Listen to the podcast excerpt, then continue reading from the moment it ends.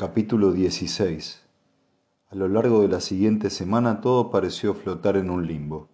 Una leve tensión llenaba el aire como si fuera ozono, y todo el mundo estaba inquieto a la espera de que sucediera algo. No ocurrió nada. El sentir general era como, como un paisaje llano e inmóvil. El tiempo siguió igual de caluroso y espléndido como siempre, sin el menor rastro de nubes. La investigación policial continuó su curso sin que aparecieran pistas que condujeran hacia un sospechoso o hacia una víctima, y las calles se llenaron con el griterío de los niños que empezaban las largas vacaciones de verano. Volví a pasar consulta con el horario habitual, y si bien hubo un aumento de los pacientes que solicitaban ser atendidos por Henry o ciertas reservas por parte de aquellos a los que visité, fingí no darme por enterado. Aquella era mi vida y Manham, para bien o para mal, mi hogar. Tarde o temprano, todo pasaría y las cosas recuperarían cierta normalidad. O por lo menos eso era lo que me decía a mí mismo. En los días que siguieron vi a Jenny con regularidad.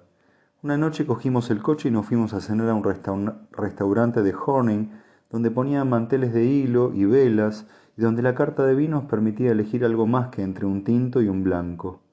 Nos parecía que hacía años que nos conocíamos, cuando en realidad todo era muy reciente.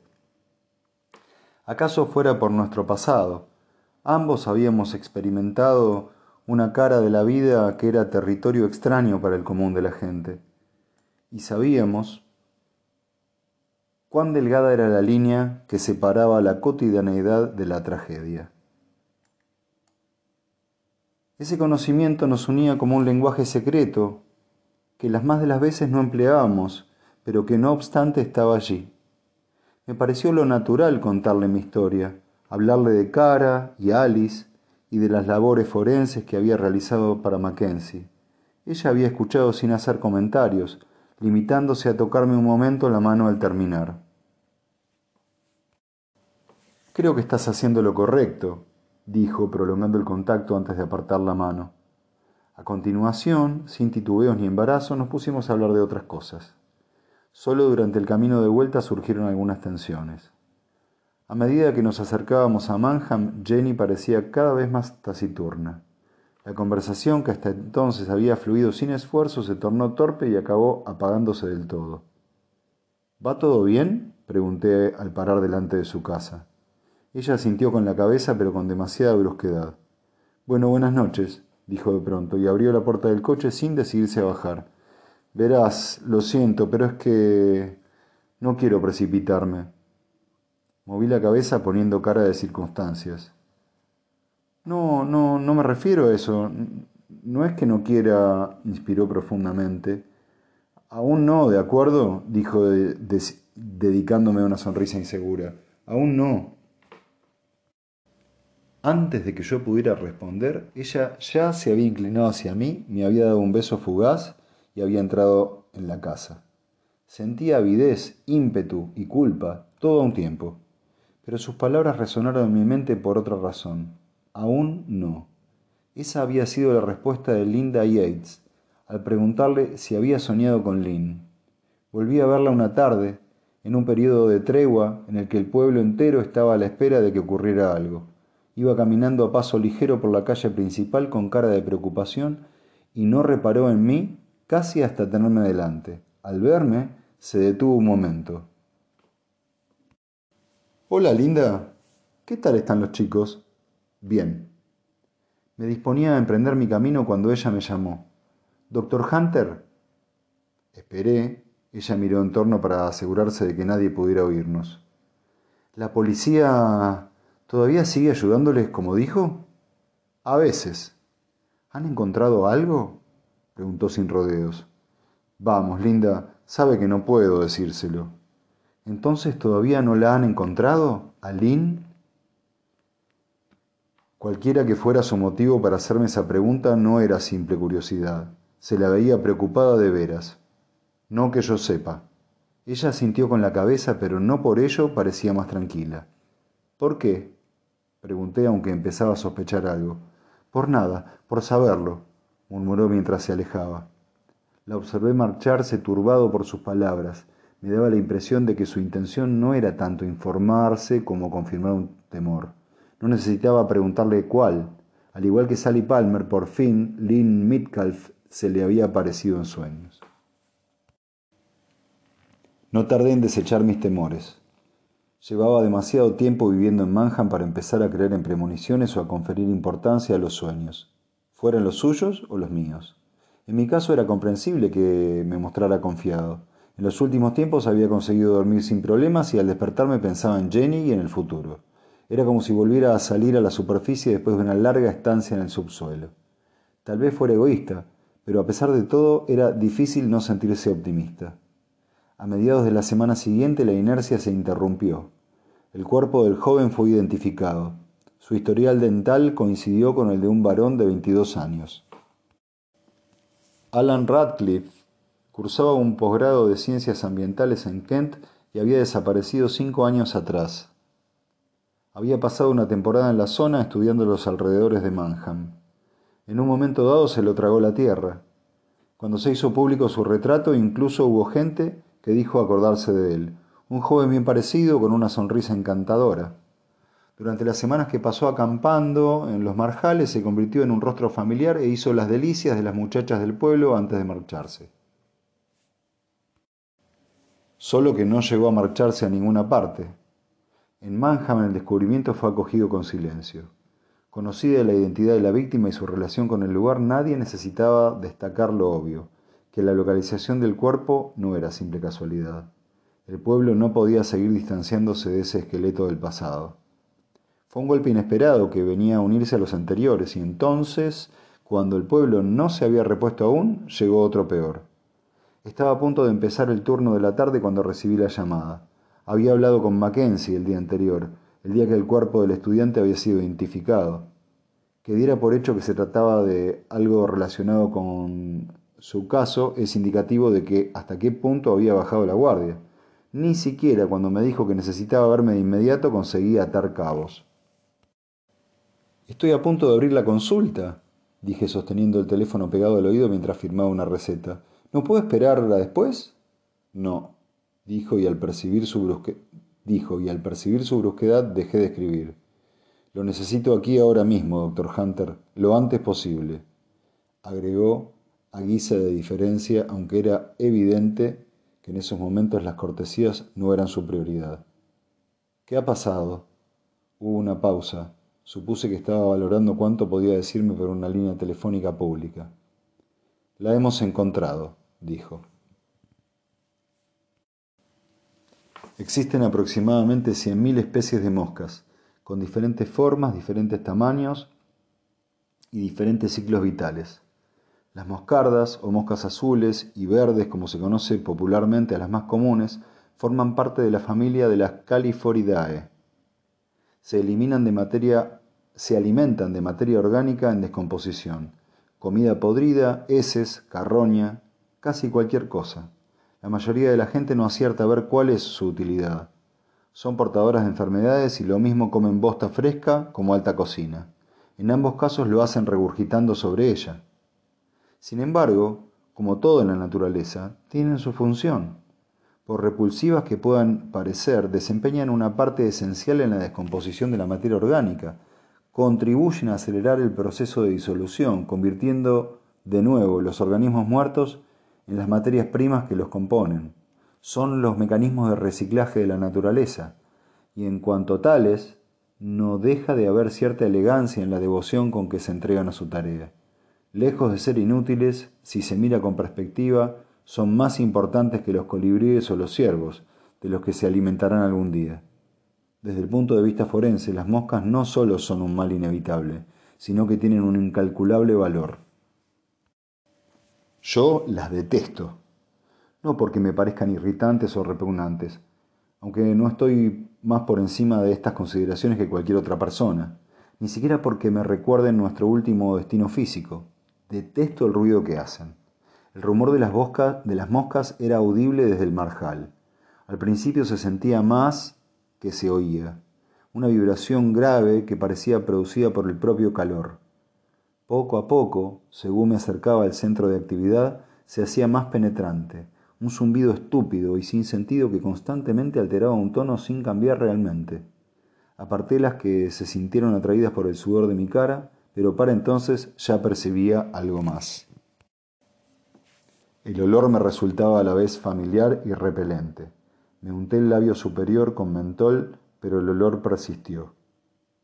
Una vez que oí que se, una vez oí que se asemejaba al olor del queso pasado expuesto al sol. En realidad no, pero es la descripción más apropiada que puede darse. Mackenzie me saludó moviendo la cabeza. Los miembros del equipo de investigación llevaban a cabo su trabajo en medio de un silencio sepulcral. Tenían el rostro congestionado y húmedo a causa del calor que les producía el peto. Miré al objeto en torno al cual se afanaban tanto la policía como la frenética nube de moscas. Todavía no lo hemos movido, dijo Mackenzie. Quería esperar a que llegara usted. ¿Y el patólogo? Ha venido y se ha marchado. Ha dicho que estaba tan descompuesto que por el momento no podía decir nada al respecto, solo que estaba muerto. Y era bien cierto. Había pasado mucho tiempo desde la última vez que había acudido al escenario de un crimen y había mirado lo que hasta hace poco, hasta poco antes, había sido una persona viva. El cuerpo de Sally Palmer había sido ya levantado cuando yo llegué, y examinarlo después en el aséptico entorno del laboratorio era una tarea mucho más clínica. Incluso los restos de Alan Radcliffe llevaban tanto tiempo sepultados que habían quedado reducidos a una mera reliquia estructural que poco permitía adivinar su preciosa humanidad. Esa vez era distinto. Ante mí estaba la muerte en toda su pavorosa gloria. ¿Cómo lo han encontrado? pregunté poniéndome un guante de látex. El resto del equipo me lo había puesto ya en el furgón, aparcado en las proximidades. Estábamos a varios kilómetros del pueblo, en una zona inhóspita de marjales desecados prácticamente al otro extremo del lugar donde se había hallado el primer cadáver. El lago relucía indiferente unos cientos de metros más allá. Esa vez había ido preparado y debajo del peto solo llevaba un pantalón corto. Aún así, Solo había caminado aquel breve trecho y estaba completamente sudado. Lo han visto desde el helicóptero. Cuestión de suerte. Tenían no sé qué problema en el sistema, así que estaban de vuelta. De lo contrario, no habrían pasado por aquí porque esta zona ya la habíamos peinado. ¿Cuándo fue la última vez? Hace ocho días. Eso nos daba un máximo de días que el cuerpo podía llevar allí quizás incluso el tiempo que llevaba muerta, aunque eso era menos seguro. En muchos casos el cuerpo se cambia de lugar, en ocasiones más de una vez. Me puse el otro guante, ya estaba listo, aunque no sentía ningún entusiasmo por lo que estaba a punto de hacer. ¿Crees que es ella? pregunté a Mackenzie. A efectos oficiales tendremos que esperar a la identificación formal, pero me parece que no caben muchas dudas. También a mí me lo parecía.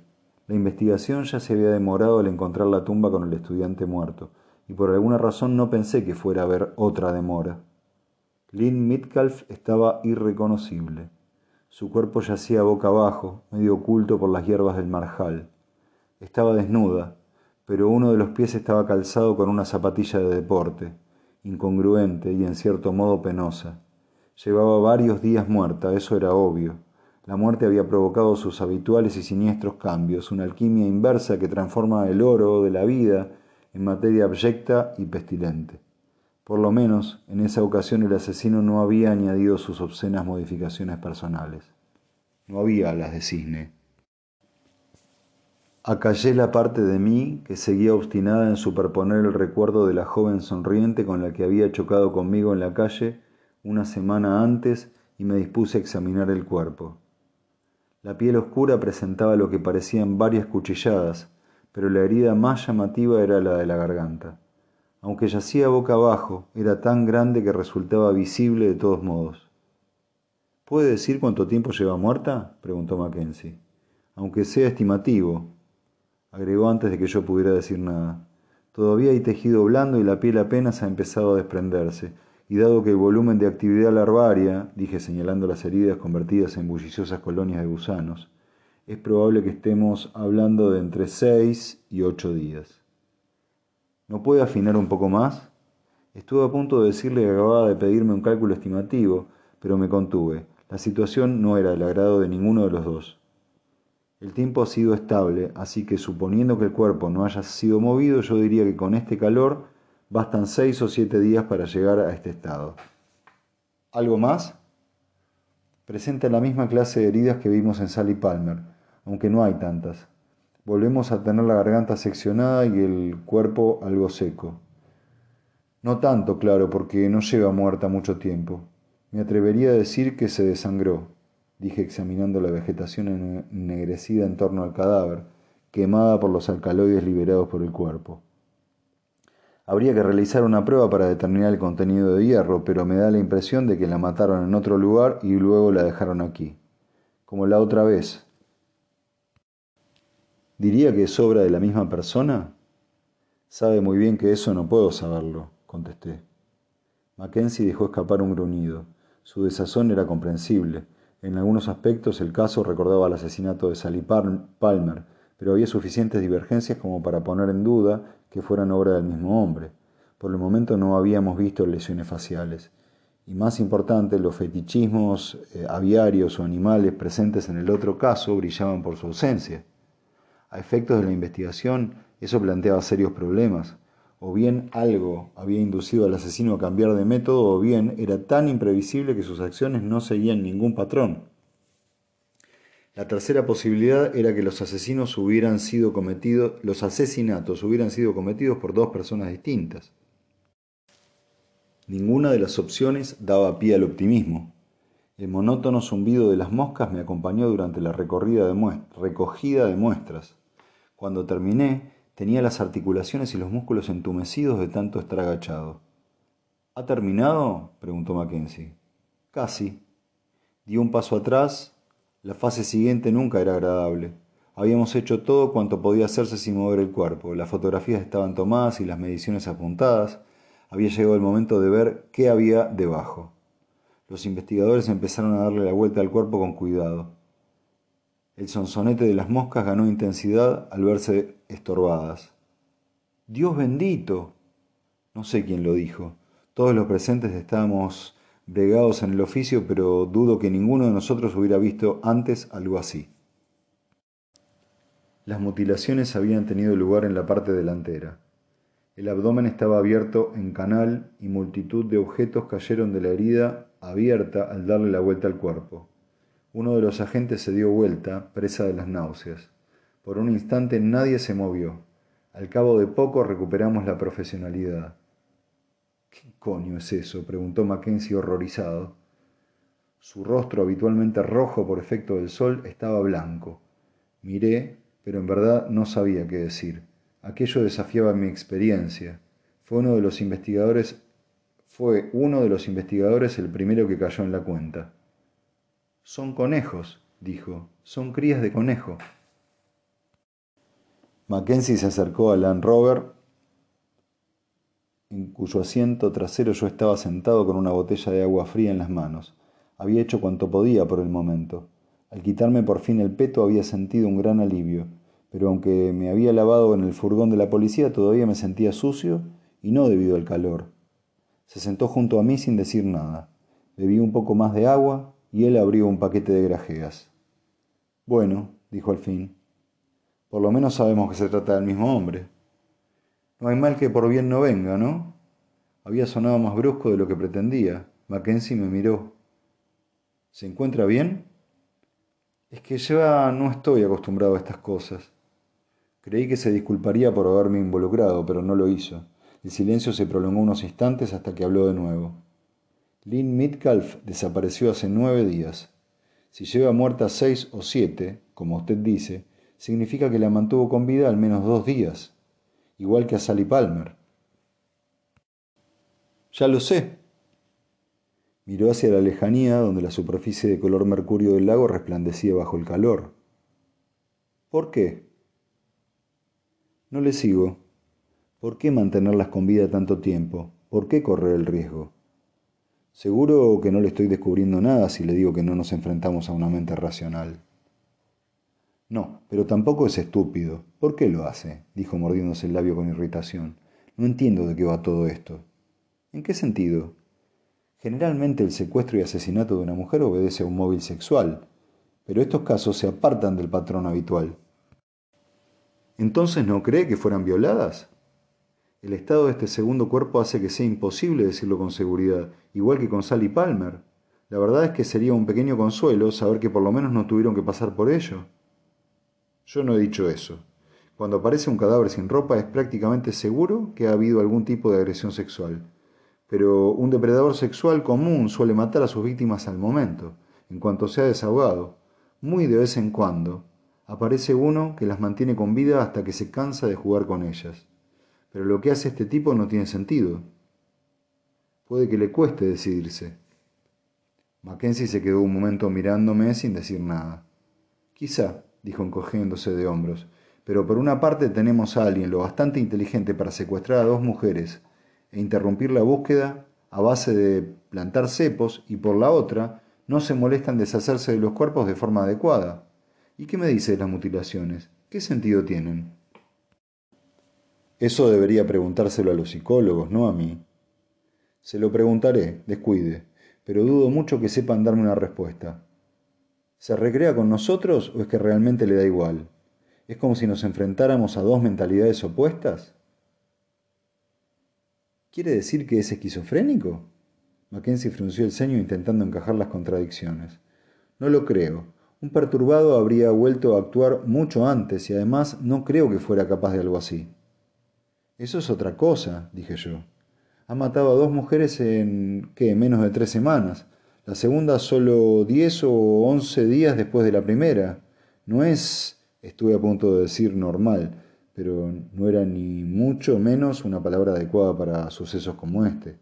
No es habitual, ¿no? Ni siquiera en un asesino en serie. No, claro que no lo es, corroboró Mackenzie con el semblante abatido. Entonces, ¿a qué tanta prisa? ¿Qué es lo que le ha impedido hacerlo? Si lo supiera, ya estaríamos sobre la pista de ese hijo de perra, dijo mientras se levantaba y se tocaba la espalda con un gesto dolorido. Haré que envíen el cadáver al laboratorio. Supongo que estará listo para mañana. ¿Le parece bien? Asentí. En cuanto empezó a alejarse, lo llamé otra vez. ¿Qué me dice de los pájaros y los animales muertos? ¿Piensa hacerlo público? No podemos dar a conocer ese tipo de detalles. ¿Ni siquiera si los utiliza para marcar a sus víctimas antes de ir a por ellas? No tenemos constancia de que sea su forma de proceder. Fue usted quien dijo que había un arminio en el umbral de la vivienda de Sally Palmer y Lynn Midcalf le dijo a su marido que había encontrado una liebre muerta el día antes de su desaparición. Como usted dijo, estamos en el campo y cada dos o tres aparecen animales muertos. Pero no se atan a un, monolito ni se introducen en el estómago de una mujer muerta. Aún así, no sabemos si realmente los utiliza para señalar a sus víctimas. Pero si existe una posibilidad, ¿no cree que la gente debería saberlo? ¿Para qué? ¿Para que una banda de maniáticos y graciosos nos haga perder el tiempo? Las líneas se colapsarían cada vez que alguien atropellara un erizo. Si no dice nada, podría señalar a otra víctima sin que ella lo supiera, suponiendo que no lo haya hecho ya. Lo sé, pero la gente ya está bastante asustada. No pienso hacer que cunda el pánico. Detecté una sombra de duda en su voz. Volverá a actuar, ¿verdad? pregunté. Por un segundo pensé que me contestaría. Luego, sin articular palabra, se dio media vuelta y se marchó.